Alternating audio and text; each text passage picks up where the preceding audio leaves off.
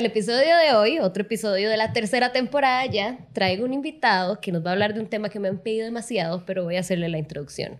Hoy vamos a hablar con un psicólogo, el psicólogo clínico, ¿verdad? Gilberto Carazo, de un tema, o sea, es que Raja, usted no tiene idea cuánto me lo han pedido, y es sobre narcisismo. Así que usted decide cómo introduce su este tema tan, este tema tan amplio. ok, bueno, es Gilbert, aunque sí, en español debería ser Gilberto, ¿verdad? Porque es ah. Costa Rica, pero bueno, y mi tata se llama igual, Gilbert, pero... Ay, sí, el narcisismo. El problema con el narcisismo es que se habla demasiado y, bueno, en general, con temas de salud mental, hay un problema social de que hablamos como sin cuidado. Pero entonces, eh, la vi a usted en la mañana contenta y en la tarde triste y ya le dije, ay, usted es bipolar. Y nada que ver. O sea, nada está dándole una patología ahí a alguien. Exacto. Y parecido ocurre con el narcisismo, ¿verdad? La ve usted que se está chaneando mucho, que le gusta comprarse ropa tuanis, que le gusta verse bien y, ah, usted es como narcisista. O bien en, en comportamientos un poco más de vida, igual, usted se pone límites no me dice que hacía todo, entonces digo, ah, debe ser narcisista porque solo piensa en usted. Entonces... Sí, está distorsionado el término. Lo primero es eso, tener cuidado de no, de no tomarlo como tan a la ligera y entender un poquito más, porque sí, en efecto, el narcisismo es un trastorno a la personalidad.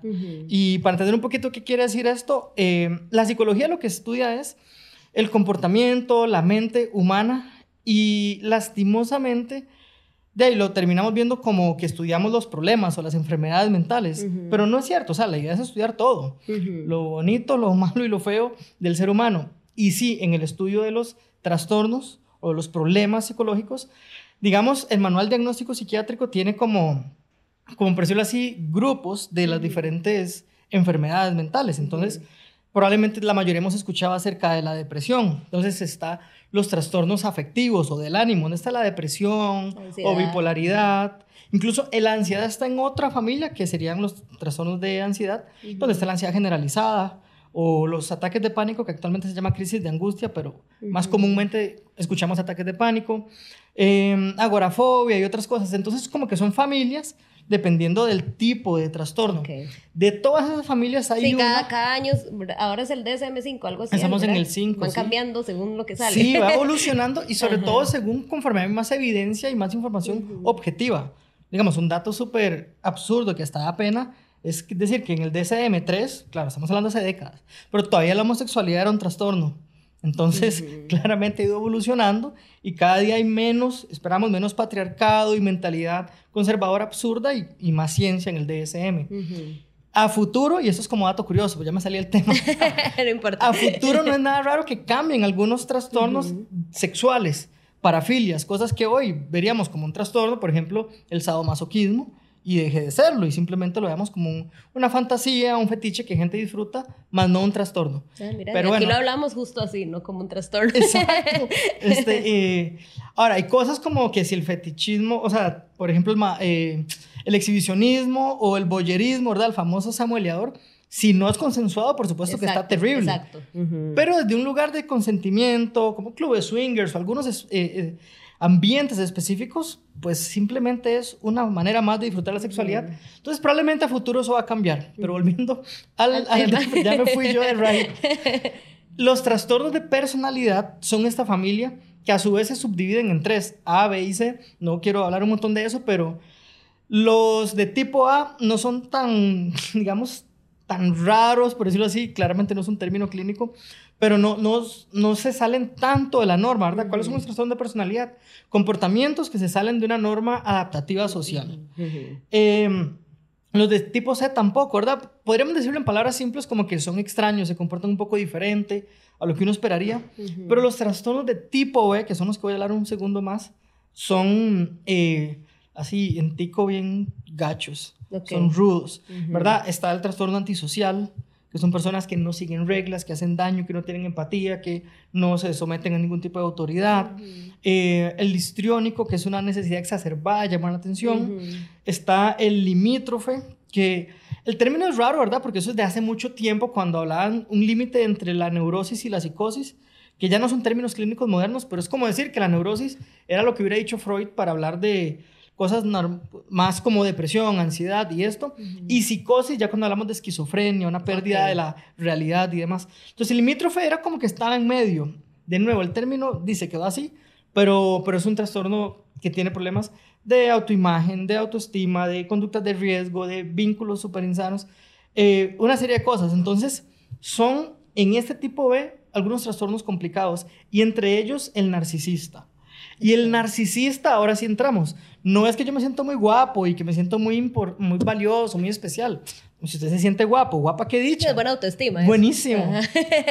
es más bien ya una, una sensación exacerbada de mi importancia y de mi valía, donde yo estoy por encima suyo. Como soy tan importante, no importa abusarme de usted a nivel económico, a nivel incluso afectivo, no me importa engañarla y utilizarla para mis propios objetivos, porque yo soy más importante. Y esa carencia de empatía, que es de los rasgos principales, no siento empatía, entonces no me importa. No siento luego remordimiento. O sea, es crítico. Qué fuerte, sí, no, no se le puede decir narcisista a cualquier persona. Exacto. Estamos hablando de algo grave. Es grave, sí. un, un, trastorno narcisista es, es una persona realmente eh, desadaptativa para generar vínculos en el trabajo, en cualquier lugar. Entonces, tanto así que yo les digo que el narcisista y el antisocial, que es el otro que mencionaba, son como primillos, ¿verdad? Porque ambos tienen falta de empatía, ambos se sienten por encima de las reglas, de la moral, de la gente y, poco remordimiento. Eh, nada más para mencionar, porque es muy común que quienes estén estudiando o viendo videos en YouTube o escuchando cosas de narcisismo probablemente han escuchado de los psicópatas, de los sociópatas. Entonces, el psicópata y sociópata no son términos del DSM-5, son más como de la psicología forense y la, criminología. Pero si lo relacionáramos un poco, sería, digamos, con ese trastorno antisocial. Y un poco con el narcisista. Hay diferencias. Hay diferencias, pero lo que quiero decir es que cuando los tenemos en la misma mesa, a todos esos compas, estamos hablando de algo serio. Exacto, sí, no se toma a la ligera como se oye normalmente. Que sí, no, no, nada que ver. Y más bien para tener cuidado, porque si usted tiene un jefe narcisista, si tiene una mamá narcisista o si tiene una pareja narcisista, y me voy a adelantar al final y te explicamos más, pero la respuesta es huya. Ok, ¿cómo podemos reconocer entonces, además de la falta de empatía, en características narcisistas? Ok, detrás del narcisismo en realidad lo que hay es una gran inseguridad. O sea, realmente la autoestima está dañada. Sí, pero se pincela como con 20 capas y es un ego monumental para ocultar esa inseguridad. ¿Verdad? Pero entonces, ¿cómo se evidencia esa inseguridad? Que en efecto, yo como narcisista soy competitivo. Entonces tiene estas almohadas tan bonitas y yo estoy como aquí con el chavo, ¿verdad? Trato de traer una más bonita. Yo quiero sobresalir, yo quiero verme mejor. Entonces, siempre estoy tratando de competir y si en efecto veo que usted es mejor que yo, me alejo porque no quiero sentir eso que soy Entonces, menos. tienden a bajar a la otra persona. Sí, y si estamos cerca, la tiendo a bajar. Y si es en pareja, de fijo. Si es en pareja, voy a desmeritar sus logros, voy a decirle que usted, más bien dichosa, que está conmigo. A usted nadie la va a querer como yo. Más, si me deja, usted va a sufrir porque yo soy demasiado. No lo voy a verbalizar tan así, tan directo, pero el mensaje es ese. Realmente, eh, entonces hay una competencia insana, una utilización de las demás personas como si fueran objetos para mi beneficio, eh, esta sensación de que yo soy más importante. Hay una cosa súper curiosa con los narcisistas y es que al sentirse importantes tienen un comportamiento un poco elitista. Podría ser a nivel económico, socioeconómico, sí, pero en general, o sea, cosas tontas. Que si yo, no sé, estoy en un ámbito artístico o en un ámbito hasta religioso, o sea, mucho en lo religioso, y soy narcisista, yo quiero andar solo con la high class, con los artistas más pichudos o con los más importantes. O sea, llegué a esta comunidad y yo ya quiero de entrada ser el más cercano al líder principal porque soy así importante. Necesita estar a ese nivel. Exacto. Y yo no, o sea, es que no estoy al nivel para relacionarme con los demás, con los normales. No, yo tengo que relacionarme con los más más. Porque en mi mente, que claramente está o sea, desconectada de la realidad, me siento tan importante que creo que debo tener eso. De hecho, y le doy la vuelta a la tortilla, muchos, muchos líderes religiosos, de comunidades, muchos artistas Tienen son narcisistas de por sí. Entonces, el espacio en el que están más bien facilitan para no, más, yo solo pensé en Trump ahí. Yo. No, totalmente. Lo que pasa con Trump es que yo diría que claramente narcisista, pero yo creo que es un psicópata también. Un psicópata integrado. Psicópata integrado es el más que no anda con una pistola matando gente, pero es un psicópata. O sea, es una persona que no tiene nada de empatía. A diferencia del narcisista, el psicópata sí. O sea, es, ni siquiera es como un trastorno de personalidad, ya es como un estado humano grave. Y todavía, lastimosamente, ni siquiera hay tratamientos o cosas para decir se arregla un psicópata, ¿no? Eh, el psicópata integrado, de nuevo, la única diferencia es que no mata gente, pero los utiliza a diestra y siniestra, no le importa a nadie más que a sí mismo, pero manipulador es nivel Dios. Y por eso creo que Trump es un psicópata, porque ya el nivel de, de grandiosidad de sí mismo, de cero empatía, de o sea, estar como desconectado de la realidad y que no le importe el resto del mundo porque yo creo que soy casi un dios. Eso es un, un, hijo de puta psicópata integrado. Y, ojo el dato, el psicópata siempre es narcisista. O sea, porque por defecto tiene esta falta de empatía, se siente más importante que los demás. Pero, pero ya a un punto más grave. Porque es que el narcisista en el fondo, ya le dije, tiene baja autoestima, se siente mal.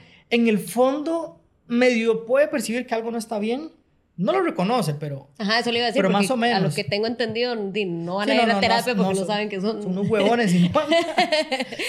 pero el psicópata es que ni siquiera a ese punto, ni siquiera. Es que en efecto está la autoestima como, como distorsionada. No, realmente él sabe lo que está haciendo, él sabe el daño que hace y lo hace. Mm. Entonces, sí, eh, son como primos, pero el psicópata por defecto es narcisista. No todo narcisista entra en una psicopatía como tal. Pero sí, de nuevo, es es grave esta sensación de, de grandiosidad, que en el caso del narcisista lo que oculta es una baja autoestima y entonces desarrolla un ego monumental. Ahora, todos desarrollamos ego para sentirnos protegidos en el mundo. Es un mundo sumamente superficial, donde desde chiquitillos tenemos tal vez abandono paterno, materno, bullying, miles de cosas para sentirnos mal con nuestro cuerpo, con todo lo que somos. ¿Qué desarrollamos para sobrevivir? Ego. El ego no solo ser rajón, el ego para una persona puede ser, sí, ser rajón, típico, pero para otro puede ser eh, más bien ser perfeccionista y así como todo muy obsesivo, compulsivo. No, tanto no. sí, hay personas que el ego es más bien llamar la atención de manera medida, como los histriónicos. Hay personas que es la agresividad. Entonces, el ego es eso que uno desarrolla para sentirse protegido. Entonces, pensemos que el ego de un narcisista, así como el de un antisocial o un psicópata, es esta sensación de poder, de estar por encima, pero demasiado desmedido, demasiado insano. Entonces, sí, eh, para reconocerlos no es tan fácil de entrada, pero estas cosas, la falta de empatía, sentirse por encima, van a tratar de bajarle a ustedes del piso y ellos estar por, por encima suyo y hacerla sentir como que usted más bien es poco importante y ellos son muy importantes. Por eso era la idea de que muchos líderes ya son narcisistas de por sí. Porque, no, pensémoslo bien, o sea, para, para que yo crea que yo tengo derechos sobre otras personas, sobre sus derechos, sobre sus libertades, para poder coartarlas, para poder hacerle daño a la gente que no me importe, hay un cable que está suelto ahí en el cerebro, o sea, no está bien, no es sano. Entonces, sí, de hecho, hay un tipo de narcisismo ya propio de los que son líderes, digamos, espirituales. Y no sé si católico o evangélico, no lo voy a mentir, no voy a hablar bien de ninguna de las dos, pero he visto mucho más narcisismo en líderes evangélicos, el típico pastor que toda la población va y ofrenda y dona y da diezmos y cosas. El mae anda en su Maserati y todo el mundo pobre, pero ofrendando y feliz, que el mae anda en Maserati. Y no estoy exagerando. O sea, hay pastores de aviones, jets, y, los más están felices. O sea, ¿qué tan jodido tiene que estar usted para creer que está bien que en nombre de un ser superior yo voy a vivir aquí como millonario y todo el mundo a mis pies facilitando eso? That's fucked up. Pero bueno, eh, no solo en ambientes, digamos, religiosos eh, judío-cristianos, sino varas como la cienciología, y ahorita cada vez van saliendo más cosas de que no son cero científicas en realidad, pero no sé, el del tal grupo que al final son cultos y son sectas, pero el grupo de lo que sea, para crecer, para sanar el alma, para el niño interior, para las constelaciones familiares, para un montón de cosas que hay en la calle que no son ciencia y no sirven, por lo tanto. Pero eh, muchos de esos líderes son narcisistas, porque en efecto, ojo, gente sin preparación y que no sabe lo que está hablando y aún así se siente tan empoderada que va a ir a enseñarle a todo el mundo cómo vivir su vida. Y dos, se benefician de la gente, utilizan a la gente. Entonces, más bien como que ya por sí muchos líderes de, de organizaciones o cultos o cosas son narcisistas. Y algunos psicópatas también. Entonces ahí está Charles Manson y toda esa gente tan deteriorada mentalmente que hizo daños demasiado, demasiado grandes. Pero bueno, volviendo a la idea de cómo reconocer al narcisista, tenemos un pequeño problema y tengo que decirlo, que por cierto, hay hombres narcisistas y hay mujeres narcisistas, pero la mayoría son hombres. Entonces, esto que estoy hablando, la verdad es que sí, las que tienen que tener más cuidado son las chicas heterosexuales o bisexuales que tengan vínculos con hombres, porque es mucho más común en hombres, son más. En la práctica clínica yo o sea, tengo incontables historias de muchachas y mujeres que tienen relaciones de mierda, no hay nada que hacer porque están con un narcisista. Y una vez otra vez me adelanto, cuando está con un narcisista, huya. No hay nada que hacer. Pero son tantas las historias. No hay forma de trabajarla la relación. Uy, no, no, no, no. Eh, bueno, eh, se cerró el episodio. se tiene una relación narcisista, nada que hacer. sí, no, váyase. Ahora, si el narcisista, que nunca, casi nunca pasa, que va a terapia, si va y se deja trabajar y llega a un nivel de vulnerabilidad que la mayoría no llegan, va a quebrar el ego que tiene con años de trabajo, con terapia, con medicación y muchas cosas, puede cambiar y eso es chiva. Que el cerebro tiene esta capacidad neuroplástica de, siempre hacer ajustes y adaptarse. Lo que pasa es que implica tanto esfuerzo al cual la mayoría de narcisistas ni siquiera se van a atrever a iniciar el esfuerzo que probablemente no van a cambiar y la protección mía es decirle a una persona está con un narcisista, huya. Porque em, al inicio en las relaciones son encantadores y eso es lo que quiero empezar a advertirles. De nuevo, chicos y chicas, pero sobre todo chicas que andan con maes, con hombres son cantadores. Esto es literal. Ellas me cuentan, ¿verdad? Como, vea, yo llegué al trabajo y mis compañeras me decían, ¿cómo es posible? Te pegaste la lotería con este muchacho. Qué dichosa, qué bendición lo que habías estado esperando, el, por el que habías estado orando y rezándole a Diosito. Todo lo que usted quiera. Y, y el maestro es encantador. Pero poquito a poco, y aquí quiero dar características del narcisista en una relación de pareja para que, para que abran los ojos. Poco a poco él empieza como a aislar a la persona de su familia, de sus amistades. La típica hablada, vea, yo confío en usted, pero es que yo sé cómo son los maes, entonces, vea, no me gusta que salga con él, no me gusta que haga esto otro, no me gusta que se vista así, no me gusta que se comporte así, vea, es que su mamá no creo que es buena influencia, no le haga caso. Y de pronto se da cuenta que la persona ahora solo vive para uno se olvidó de su gente y la gente es normal que le diga, hey, hay algo raro en esa, en esa relación, no me parece que te controle, no me parece que te diga esas cosas. Entonces se la convence de que es la otra persona que está en contra de la relación, que no quiere lo mejor para ella. Son manipuladores, pero buenísimos, especialistas. Entonces, esa es una característica, la empiezan a aislar de su gente. Por otro lado, eh, les controlan. Esto hasta es doloroso porque la mayoría van a ser celosos y controladores y posesivos pero la mayoría de narcisistas, como tienen poca empatía y sus deseos es mucho lo que les dirige, es fácil que sean infieles y a la vez que sean controladores y súper intensos con su pareja. Entonces, eh, no solo la controlo, sino, y ella está en una situación sumisa, sino que además cuando yo doy vuelta y cuando yo hago cosas que en efecto sí son de deslealtad o de infidelidad, le doy la vuelta a la tortilla, le digo que está loca, que se lo está inventando todo y termina ya pidiéndome disculpas. Mm, eh, el, el, gaslighting, ¿verdad? Que mm. es un nombre en inglés basado en una obra, una obra que luego fue una película, que básicamente no importa tanto el nombre, pero gaslighting lo que significa es eso, es yo manipulo para que cosas que sí he hecho y que usted las está viendo y son reales, termine usted creyendo que no son reales, que usted se las inventó en su mente y usted es la loca porque yo soy una santa paloma. Qué fuerte. Y eso es súper narcisista, súper, son buenísimos en eso. Entonces, eh, ella por fin reclama algo, algo que le molesta y que tiene razón.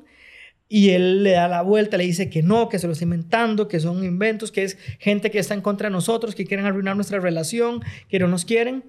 O en el peor de los casos, cuando ya no hay salida, ya me agarró con las manos en la masa, sí, tenés razón, es que yo soy el peor, yo no sé por qué hice eso, de verdad te hago tanto daño, yo me voy a morir, me voy a matar. Y claro, con ese nivel de manipulación, aunque no lo crea, la muchacha termina pidiéndole perdón, pidiéndole disculpas, abrazándolo, no, no se vaya, no, sigamos trabajando.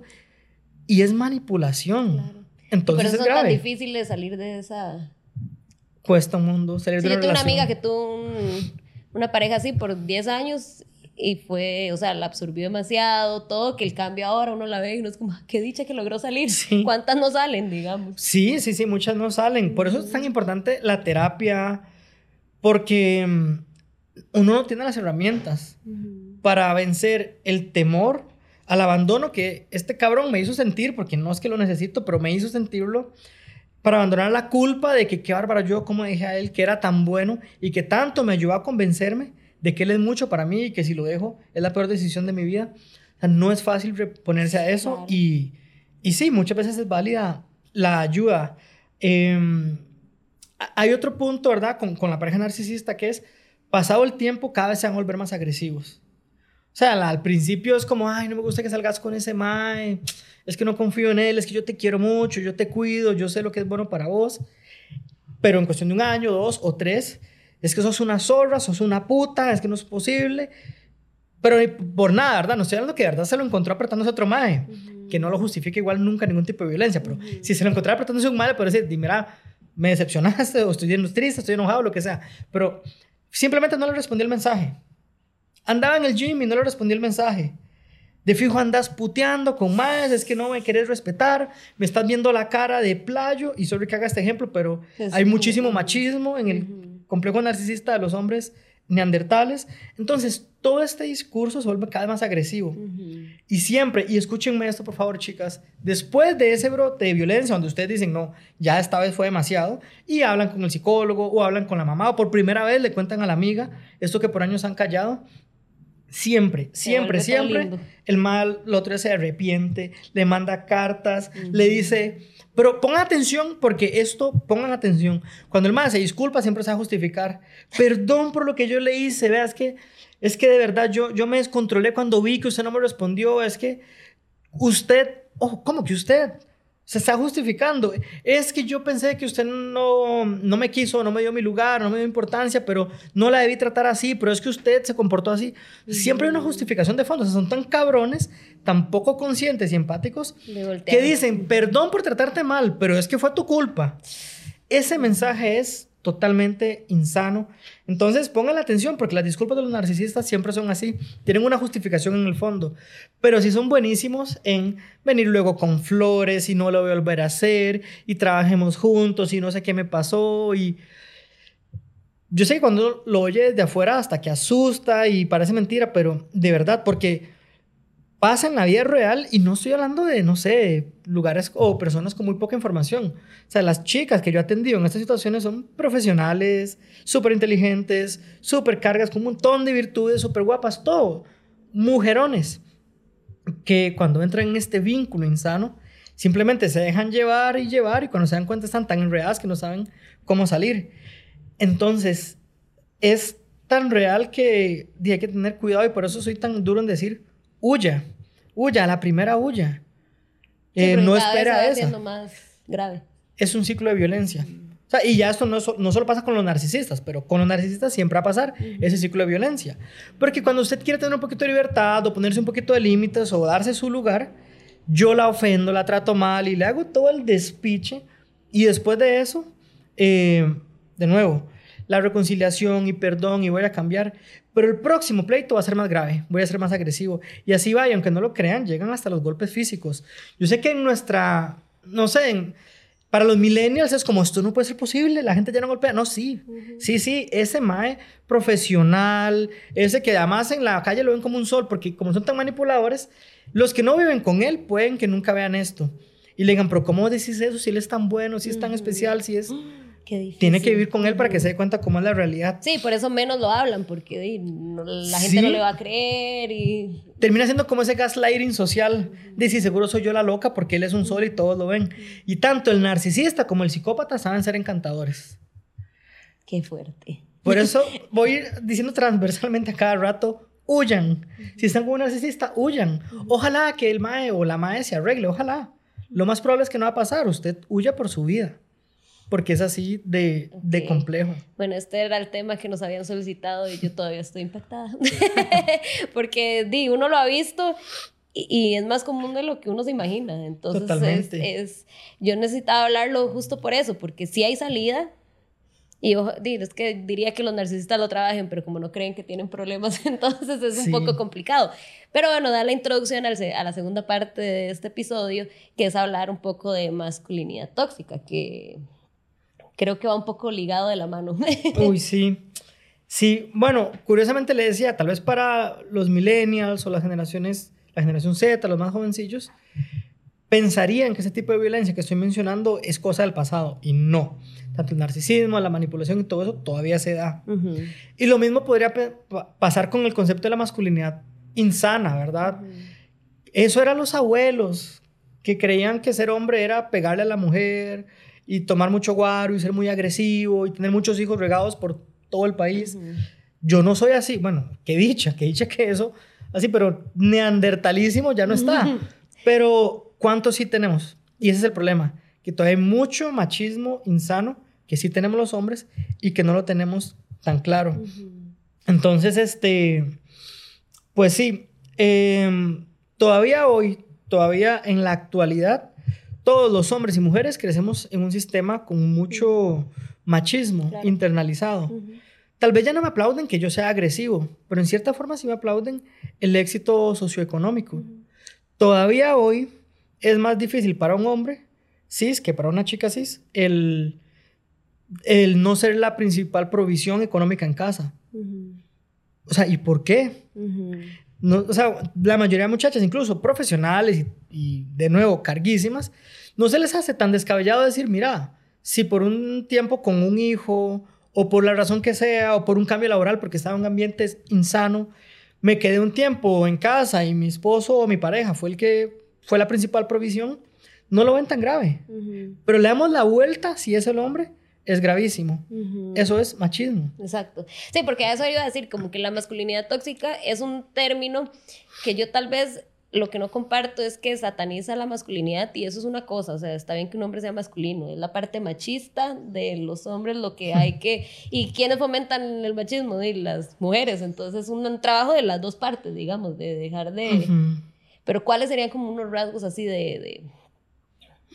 Ok, con respecto a ese concepto de masculinidad, me agarro de ahí para, para responder. en realidad, ¿qué es la masculinidad y la feminidad? ¿Qué la define? Ujú.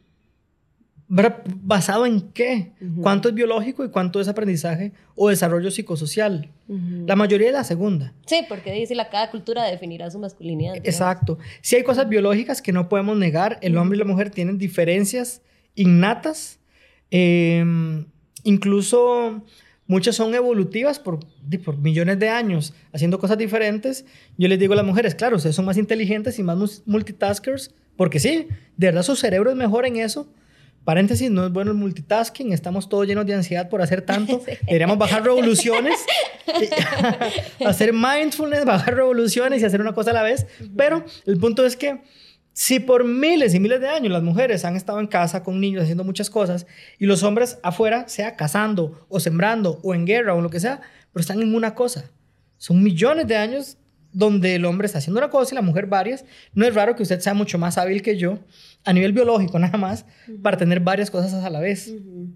Y así, eso es parte de la psicología evolutiva, que es un tema súper interesante, donde sí no vamos a negar que hay, digamos, diferencias naturales. Pero naturales tienen que ver con algunos temas neurológicos y algunos impulsos sexuales y hormonales, pero na- no es natural decir, ah, es que yo nací que me gusta el negro y yo el rosado. Ujú. O sea, no. Todo eso es construcción. Sí, Entonces, construcción social, claro. la verdad, quitemos todo lo que es masculinidad con respecto a la diferencia que me hace a mí de una mujer cis y nada más pensemos, masculinidad va a ser mi expresión como hombre de ser. Y si mi masculinidad es ser súper tierno y súper eh, expre- expresivo, claro. Y, y entonces, la pregunta tal vez para no hablar solo de masculinidad, ¿qué es ser hombre? Ah, agrandémoslo un poquito, ¿qué es ser una buena persona? O sea, al final, de nuevo, la psicología lo que quiere es que el sapiens tenga las herramientas para comprenderse y para tener la mayor calidad de vida. Entonces, literalmente, yo lo que le diría a los hombres es que mandemos a la mierda casi todo lo que nos enseñaron de masculinidad y nos encontremos. O sea, saber quién soy no tiene que ver de nuevo con si tengo barba o no tengo barba o si tengo pene o no. saber quién soy tiene que ver con más, soy introvertido o extrovertido, las dos están bien, pero ¿cómo soy yo? Soy más emocional, soy más irracional, soy, incluso, ¿cuál es mi tipo de ego? Que igual debo trabajarlo, pero, o sea, es descubrirme. Y en eso que estoy hablando no hay género, son cosas humanas. Entonces, masculinidad tóxica es o creer que yo tengo que tener mayor éxito económico, social o de cualquier forma que una mujer. Eh, realmente todavía hoy, y esto tengo que, decirlo así, confrontativo, todavía hoy en las parejas jóvenes las mujeres hacen más que los hombres en casa y por los hijos. Entonces, eso es una evidencia grandísima. Eh, a nivel laboral, eso es una realidad a entender. Uno, a las mujeres les cuesta el doble llegar a donde uno llega. Por, y esto es por crianza, esto no es tan biológico, por crianza, los hombres nos sentimos más empoderados de ir a por lo que queremos y luchar y buscarlo, y la mujer es un poquito más tímida, la mujer está más enseñada, mamita, agradezca lo que tiene, y el hombre sí se le enseñó un poquito más como agradezca lo que tiene, pero también pida lo que merece, y que las mujeres hagan más eso es importante. pero menciono eso nada más para decir, si como hombres lo vemos, lo dejamos pasar y no hacemos nada, es machismo. O sea, es que no es solo ser un agresor de mujeres, que, que dicha que la mayoría no lo son, pero es que estamos haciendo al respecto. Entonces, sí, todavía aún las generaciones jóvenes tenemos mucho que deconstruir de la masculinidad. De verdad, de verdad. Eh, todavía hoy es como algo que me alimenta el ego, di, no sé, ligar muchas huilas o hasta como penilla decirlo, pero es real. Todavía un hombre se siente muy hombre, aunque sea joven, por tener muchos ligues. Sí, acabamos de ver el otro episodio que lo justifican con, la, con el instinto primitivo, pero que tienden a quedarse solos al final. Sí, no, sí, exacto. Y ese instinto primitivo, bueno, que es cazador, que es basado en, en la parte más emocional y no en la corteza prefrontal, que es más racional. O sea, como vivir por instintos, pero cuando éramos chimpancés era válido, ya no. Entonces sí, eh, hay mucho por deconstruir de la masculinidad.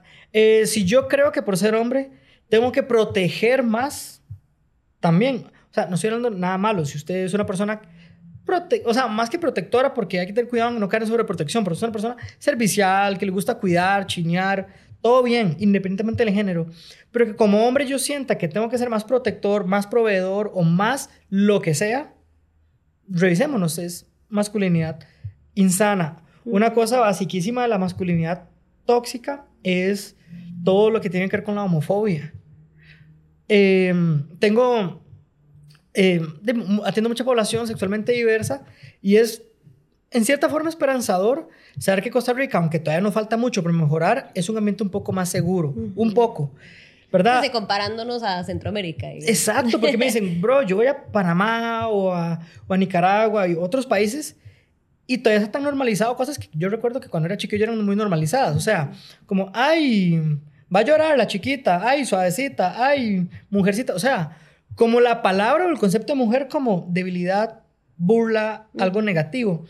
Entonces, eh, lo mismo, las bromas de homosexualidad, de ay, maricón, de ay, pendejo, de ay. O sea, el hecho de utilizarlo como una broma evidencia lo, digamos, mal que estamos en la visión de qué es ser hombre. Porque una vez más, ser hombre tiene que ver con ser la persona que soy, asumiéndome con mi identidad eh, a nivel de personalidad, pero también mi identidad, orientación sexual, asumiéndome como soy y ya, conociéndome, queriéndome en puta y estando sano con eso. Eso es ser un buen hombre. No tiene nada que ver con, o sea, no soy menos o más hombre por la orientación sexual. Y y el hecho que hasta ahora vivimos con eso evidencia que no estamos ahí todavía. Sí, por eso es una deconstrucción que tiene trabajo de ambas partes, digamos. Ah, bueno, sí, las mujeres machistas. Tengo que hablar de eso. Claro. sí. Claro, o sea, todavía las mujeres, todavía hoy, es que yo sé que pareciera increíble, pero de pronto la gente que nos escucha en esos espacios es gente que se ha trabajado un poco más y precisamente escucha esto porque está interesada en crecer. Pero aunque no lo crean, todavía hoy hay mujeres de, decir, 40 con hijos de adolescentes, donde las chiquillas cocinan y los madres no. Ellas limpian y ellos no. Entonces, eso, señoras, se llama machismo internalizado en las mujeres. Y aunque claramente eh, el machismo afecta a ambos, ¿verdad? A los hombres nos afecta porque nos hace no vulnerables, nos hace estúpidos y sufrimos, pero a las mujeres les afecta más porque son a las que realmente eh, invalidan, controlan, violan, matan, etc. Claramente el peor, eh, la peor consecuencia es para las mujeres, pero los hombres también lo sufrimos.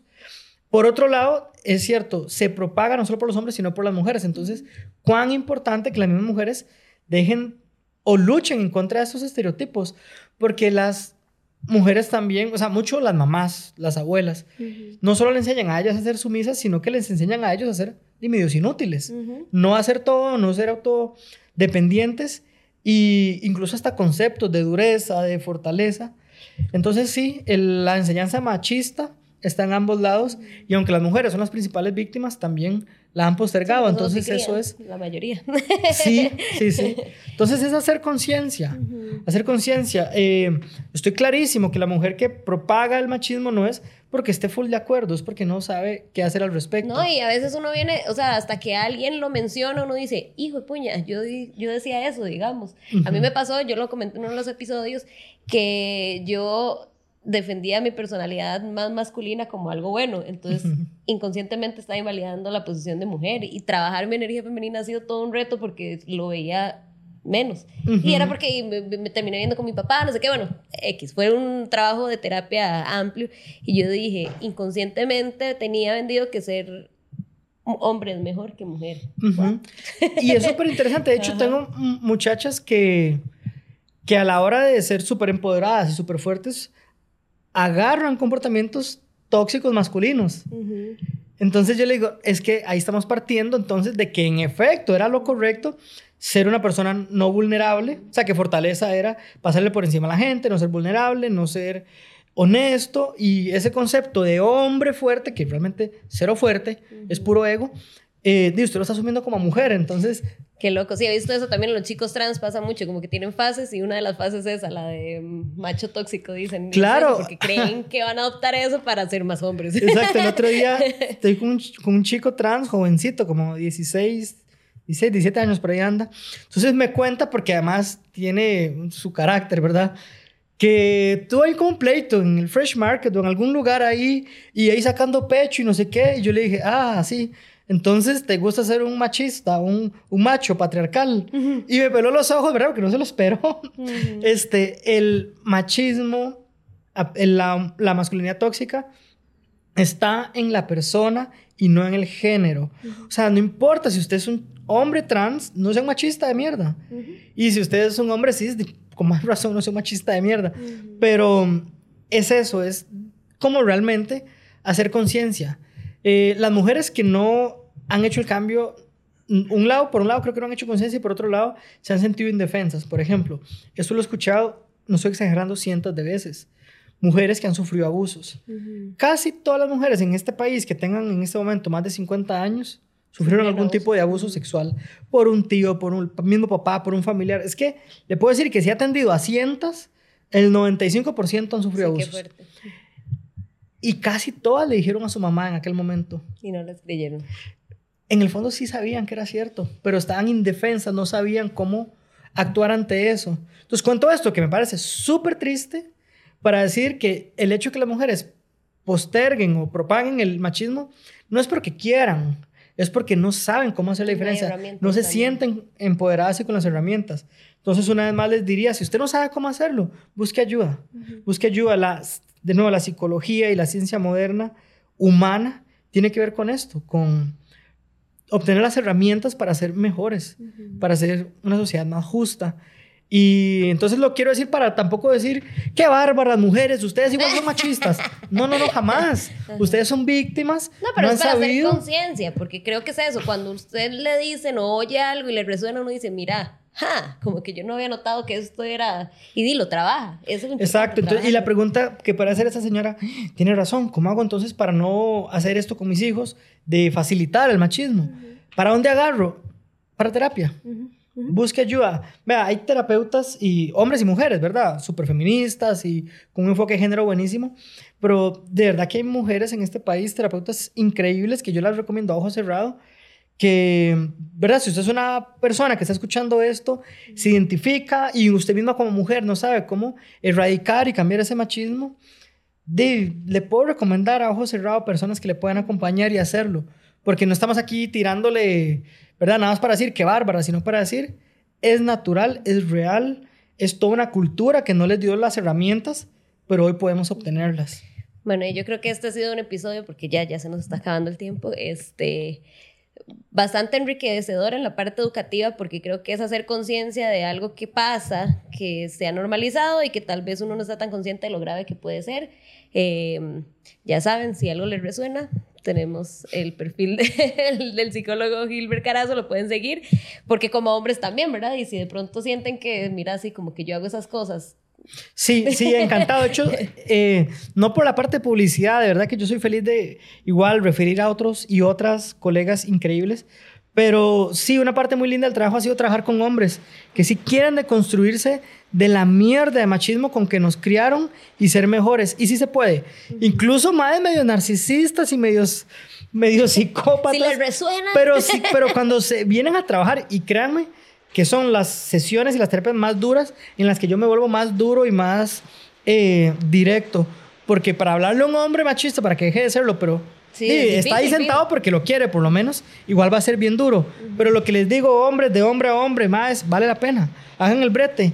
No queremos ser una mierda como dijo usted hace un rato, terminar la vida solos, que no está malo estar solo, pero está malo sentirse solo porque no estoy pleno, porque no desarrollé vínculos sanos. sanos. Exacto. Entonces sí, eh, machismo, patriarcado, no hay mucho que hacer.